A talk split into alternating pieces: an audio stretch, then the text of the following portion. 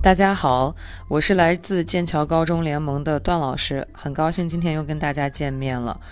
呃，今天呢，主要是想跟各位学生跟家长聊一个最近可能也是问的比较多的一个话题，就是嗯，背景提升小托福是不是申请美高必须的呢？嗯，在聊这个话题的时候呢，呃，首先想让各位学生跟家长了解到一个信息，就是。到底什么是小托福？小托福跟托福的区别在哪儿？首先呢，大家得先知道这个小托福它的定义是什么。小托福呢，它的英文就是托福 Junior，也就是所谓的初中托福，也就是俗称的这个小托福。它呢是由美国教育考试服务中心。呃，专门为全球这个十一到十五周岁的中小学生开发的一个权威的英文能力测试。这个美国教育服务中心呢，呃，就是大家所熟悉的这个 ETS 公司。那么，小托福跟托福的区别在哪儿呢？我个人认为呢，其实有两点。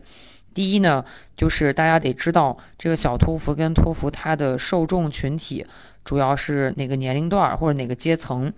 小托福呢，它主要针对的其实是呃 teenager，也就是所谓的这个中小学生，呃青春期的中小学生，十一到十五周岁。而托福呢，它主要的受众群体其实是可以理解成为成人，或者是说这种想要申请美国的，或者是这个美系的，呃，比如说北美的这种，比如加拿大、美国啊，本科、研究生，然后这些阶层以上的，重点的会。呃，去参加这个托福的这个考试，这是第一块儿，这个啊受众群体。第二块儿呢，就是关于这个小托福跟托福它的考试的内容的区别。你还在为选校焦虑？你还在为文书苦恼？爆米花留学工作室二零一八年申请开始招生，从业十年以上的留学导师全程亲自办理，贴身指导，帮你成功迈入国外名校。联系我们，请关注微信公众号“留学爆米花”。首先呢，小托福呢，它因为主要针对的是中小学生嘛，所以说它的测试主要的形式呢分为三大块，分别是听力、阅读。以及语言形式及含义，这个怎么理解呢？就是主要的就是指语法和词汇方面的。然后呢，考试是两个小时，满分是九百分。然后托福呢，它主要考的其实就是大家平时所说的这个听说读写，也就是说它比这个小托福多了写这一块儿。然后呢，它的测试的时间呢，主要是两个半小时左右。然后呢，满分是一百二十分。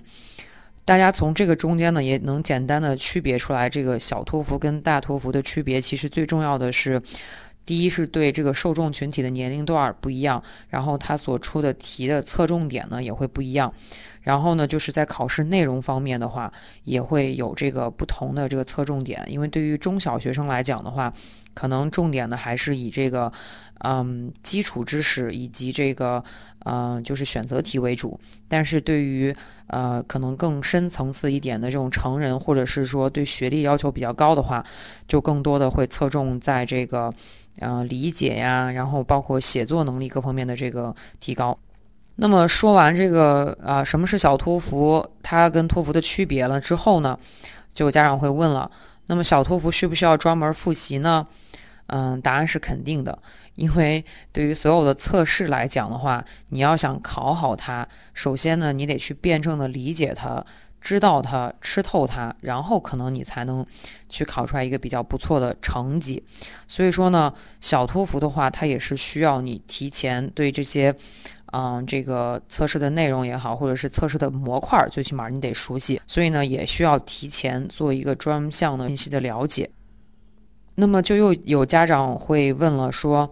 那我考了小托福，是不是真的可以提高我在美高申请方面的竞争力呢？这个答案呢，我想也是显而易见，是肯定的。因为对于美高来讲，就是上一次我们分享的时候呢，我也提到了，就是不同的学校可能对于。不同的学生有不同的语言测试的要求，那么既然学校会提出来这个要求，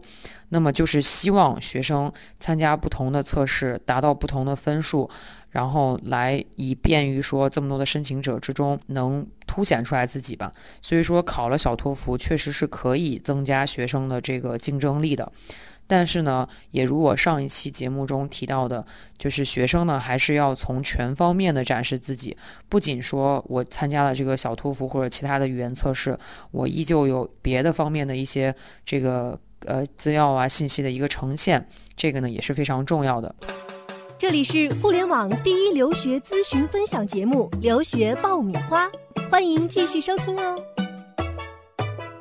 在准备这个小托福的时候呢，嗯，也要有侧重点的，比如说，嗯，学生可以提前的去了解一下，或者是提前的先做一个简单的呃测试，看看自己的听力啊各方面，就是你能听懂多少和理解多少。因为虽然说这个。听力、阅读以及这个语法、词汇呢，就是它考的面儿不多，但是呢，其实它考的范围还是稍微比较广的。比如说像阅读的话，可能就需要学生涉猎的这个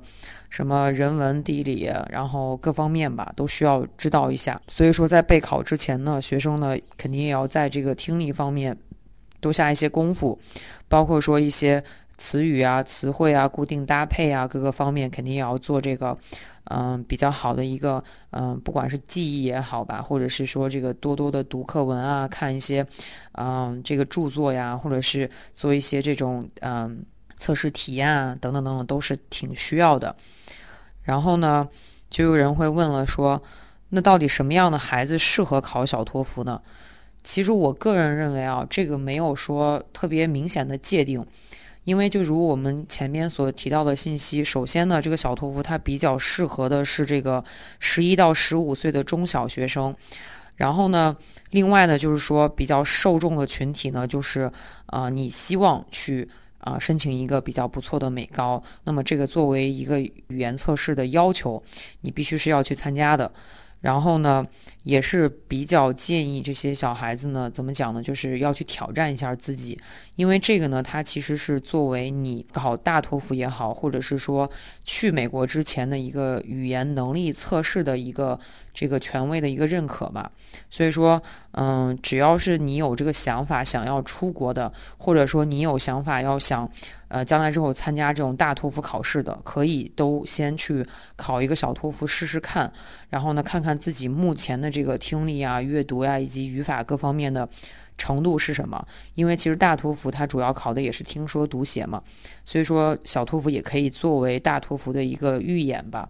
然后呢，你先知道你现阶段的这个英语水平大概是啥样的，然后你也知道自己未来可能要在哪些方面去做准备啊，做提高呀，能帮助你更好的取得一个更好的托福分数。